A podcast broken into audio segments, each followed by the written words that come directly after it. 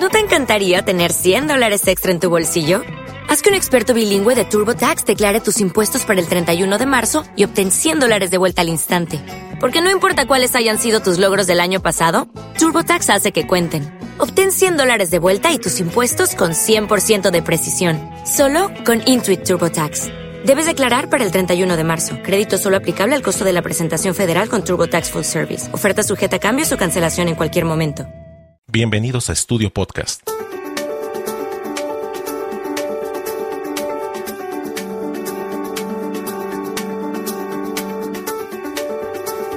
Hola, bienvenidos a este episodio donde estaremos hablando de micrófonos de condensador comparado a con micrófonos dinámicos y también estaremos comentando el uso del blog para el podcasting. Quédense, acompáñenme, Estudio Podcast está por empezar.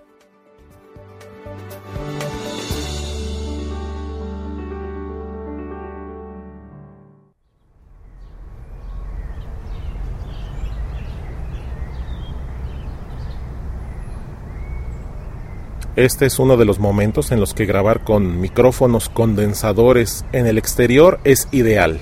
Se registra todo el audio de la naturaleza, las aves, el amanecer y los ruidos producidos por los humanos.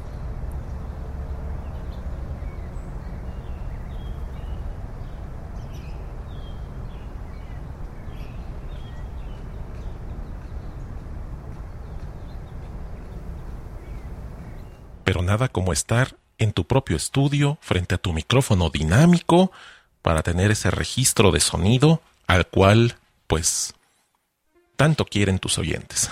Este es un ejemplo extremo. La grabación fue hecha con micrófonos de condensador en el exterior.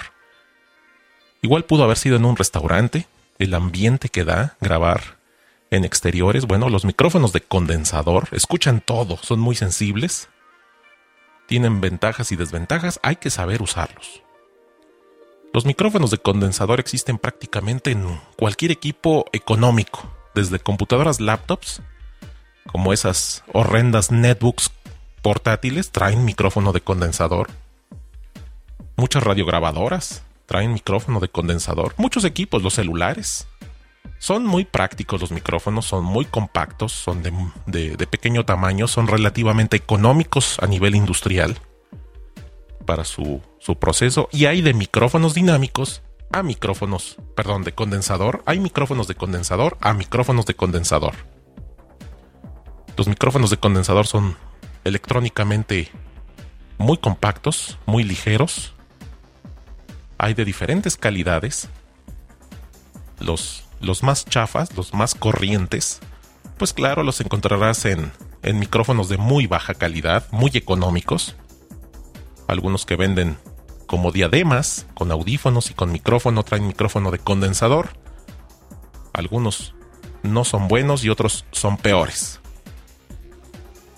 Pero la gran ventaja es de que si el micrófono de condensador va a estar cerca de la boca, aumentará las, las características de voz, escuchará también el ruido natural de tu habitación. Si tu habitación tiene paredes duras o, ventanal de cristal, habrá una onda estacionaria, lo que llamamos eco, ese rebote incómodo de sonido. Los micrófonos de condensador no los odio, hay que saberlos usar. ¿Dónde es mejor usar un micrófono de condensador? Bueno, es que ahí es donde empiezan las complicaciones un micrófono de condensador de buena marca, que tenga un, buen registro de audio. Lo explotas mejor dentro de una cabina acústicamente aislada. Una cabina de radio. Un estudio de grabación. Que tenga paredes que absorben los ecos. El sonido que sale del instrumento musical o de la garganta del quien habla. Al llegar estas paredes quedan atrapadas en unas cavidades y van rebotando hasta que quedan en el fondo de esas cavidades y se extingue el sonido. Se pierde la energía que el aire llevaba debido a la generación mecánica de la vibración. Los micrófonos de condensador escuchan todo, así que en una cabina acústicamente aislada no escucharán el fenómeno del ruido natural de la habitación y lo que predominará será el instrumento o la voz central. Fuera de eso, los micrófonos de condensador son una fuente de, problemas. Tu grabación va a tener un ruido de fondo, ese ruido de fondo va a estar ahí patente. Y pues como en la fotografía, también como en el audio, una foto bien tomada o un audio bien grabado te, te evita tener que estarlo editando y postproduciendo después. Es la calidad de voz o la calidad de tono que, te puede ofrecer un, un sistema así, pero tiene un precio. Lo que te ahorras en el micrófono lo gastas en tiempo de postproducción. O bien si te atreves a entregárselo a la gente tal cual como quedó, pues bueno, esa es una falta de respeto para la gente. O dependiendo de que si lo tuviste que grabar en esas condiciones, bueno, se excusa. Una grabación de oportunidad, un reportaje del momento, pues no hay opción de, de hacer ajustes de audio, hacer preparaciones de antemano. Pero ahí está, un poco los micrófonos de condensador. Yo en este momento estoy hablando en un micrófono dinámico. Es una es una especie totalmente diferente. El micrófono dinámico invariablemente te los encuentras de una calidad y de un precio mediano hacia elevado. Y son más tolerantes, son más resistentes al ruido. Algunos tienen lo que se llaman los patrones cardiode, que es en qué partes es más sensible al sonido la superficie del micrófono. Para efectos de podcasting, evita esos micrófonos que traen un patrón en forma de 8. Evítalos. Dicen que te sirve para que dos personas usen el mismo micrófono. No, no, no, no. Son fuente de ruido. Es preferible utilizar un micrófono que solamente tenga un patrón circular cuyo centro esté cerca de una de las orillas del círculo. Es decir, es más sensible hacia un costado e ignora y rechaza el ruido del resto del, del entorno. Así si hay algún ruido parásito pero está dentro de la zona no sorda, pero dentro de la zona de menor sensibilidad del micrófono, habrá un mejor rechazo de ruido. Ese ruido quedará muy bajo en la escala de, de audio y será más fácil eliminarlo o igual cubrirlo con alguna, alguna cama musical. Pues ahí está, esas son mis impresiones Seguiré despepitando más acerca del tema de los micrófonos y su uso adecuado, cómo instalarlos, cómo ponerlos, cómo trabajarlos. Aquí en Estudio Podcast. La importancia de apoyar el podcast con un blog. Algunos de mis clientes ya cuentan con páginas corporativas, páginas que son eh, o tienen un propósito, están diseñadas para dar una información muy estática y pues son folletos, son folletos que se les diseña de cierta manera, se les coloca y ahí quedaron.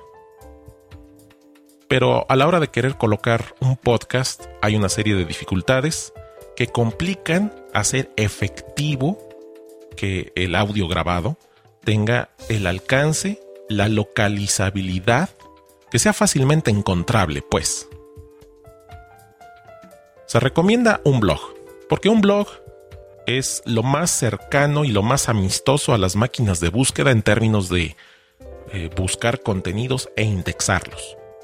Un sitio estático, y peor aún si el sitio estático está hecho en Flash, aquí, aquí somos enemigos de Flash.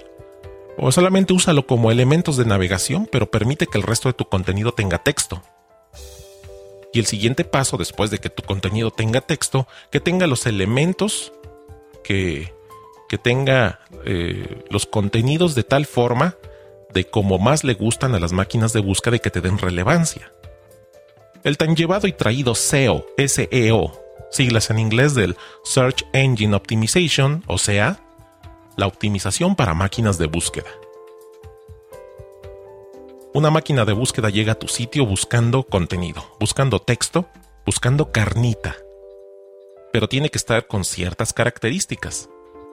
Evitar que haya mucha repetitividad de alguna palabra, porque entonces se considera spam, es una táctica usada por aquellos que quieren burlarse del sistema y lograr un mejor posicionamiento, creyendo que pueden engañar a las máquinas de búsqueda. Google ha actualizado recientemente sus algoritmos Así que no hay que repetir mucho algún término. Si haces, por ejemplo, zapatos deportivos, pues no repitas zapatos deportivos mil veces en tu sitio. Úsalos con mesura, refiérete más bien a, a sus modelos, a sus características, a su color, etc. Un podcast, todavía, en una fecha como hoy, en este año del 2011, el audio todavía no puede ser indexado por Google. Tal vez ya estamos muy cerca de ello, pero hoy no es así. Así que si has grabado un podcast y lo has colocado, debes de tener las notas del programa. Una serie de apuntes que eh, hagan referencia a lo que se dijo en el audio. Las notas que posiblemente tú usaste para saber de qué ibas a hablar en el programa, no necesariamente un guion.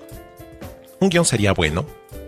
Si eres del tipo de persona que puede leer un guion sin que se note que está siendo leído, si tienes un entrenamiento como yo para poder leerlo, pero que parezca que te está saliendo de tu ronco pecho, que viene de tu mente, de tu tren de pensamientos. Tener las notas, ok. Cualquier pieza de texto que sea relevante y que dé pista a lo que está grabado es súper útil, es últimamente importante. De ahí regreso al concepto del blog. Si en cada episodio que publicas tu audio le pones una entrada en el blog y en este contenido del blog pones el texto, las notas del programa o el guion completo, junto con el audio, el reproductor y el vínculo para descargar el audio MP3, te estarás haciendo un gran favor porque entonces las máquinas de búsqueda tendrán que indexar. La máquina de búsqueda no sabrá que eso es un audio, pero sí encontrará el texto, así que si la persona, y tomando el ejemplo que di hace rato, busca zapatos deportivos, va a encontrar tu blog, y si encuentra tu blog, va a encontrar tu audio. Y lo mejor de todo y lo más bello de todo es que es gente que te estaba buscando.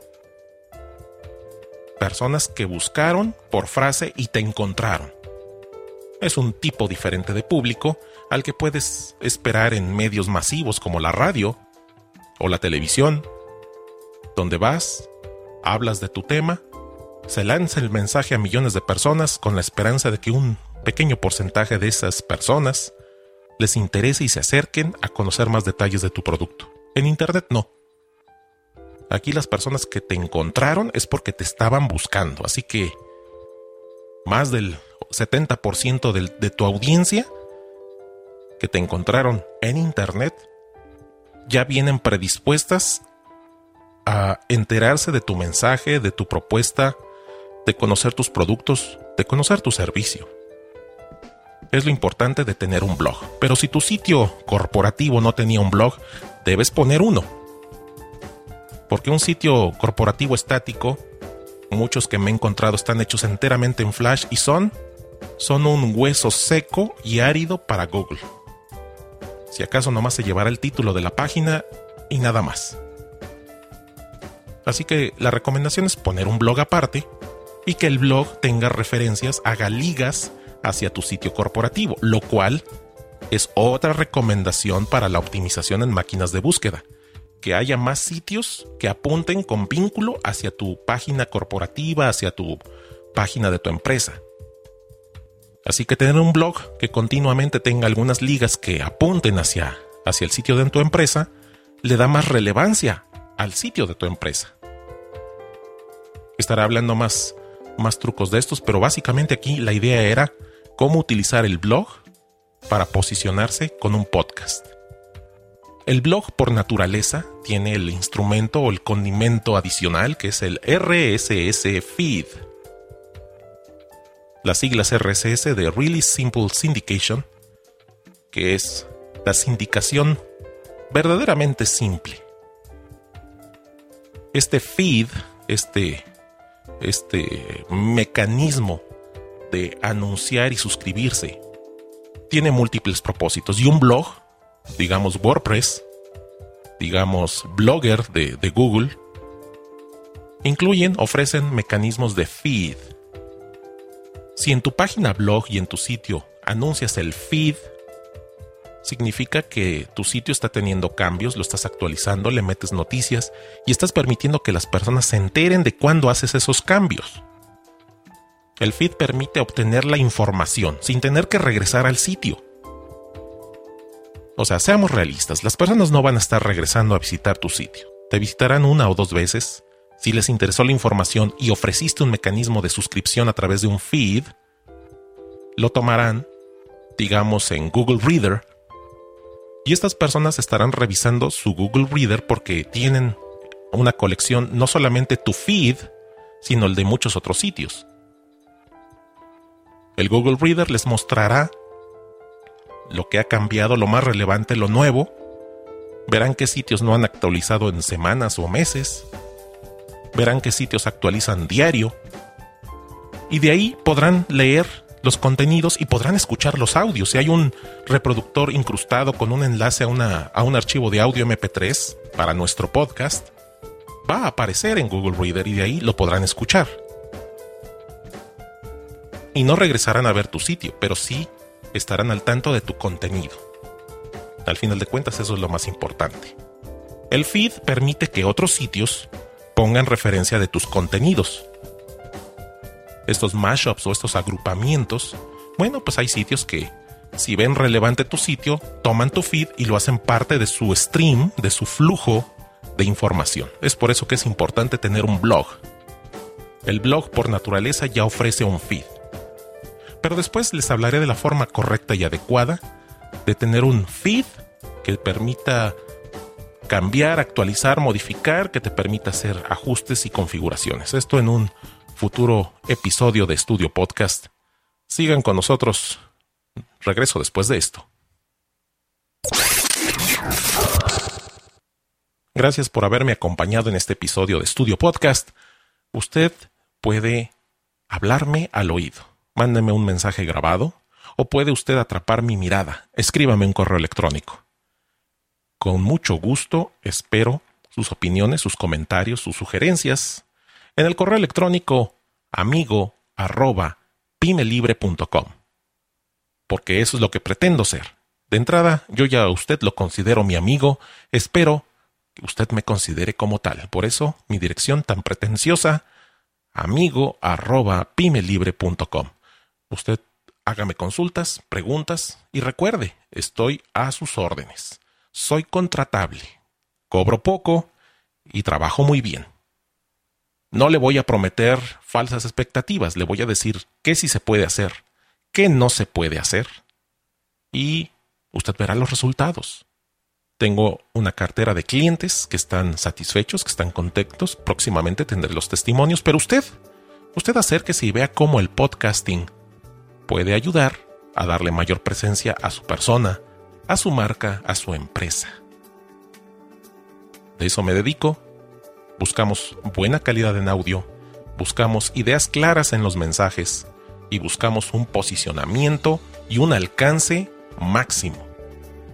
Como lo he mencionado en las notas del programa, un podcast no es simplemente grabar un archivo de audio y colgarlo en una página web.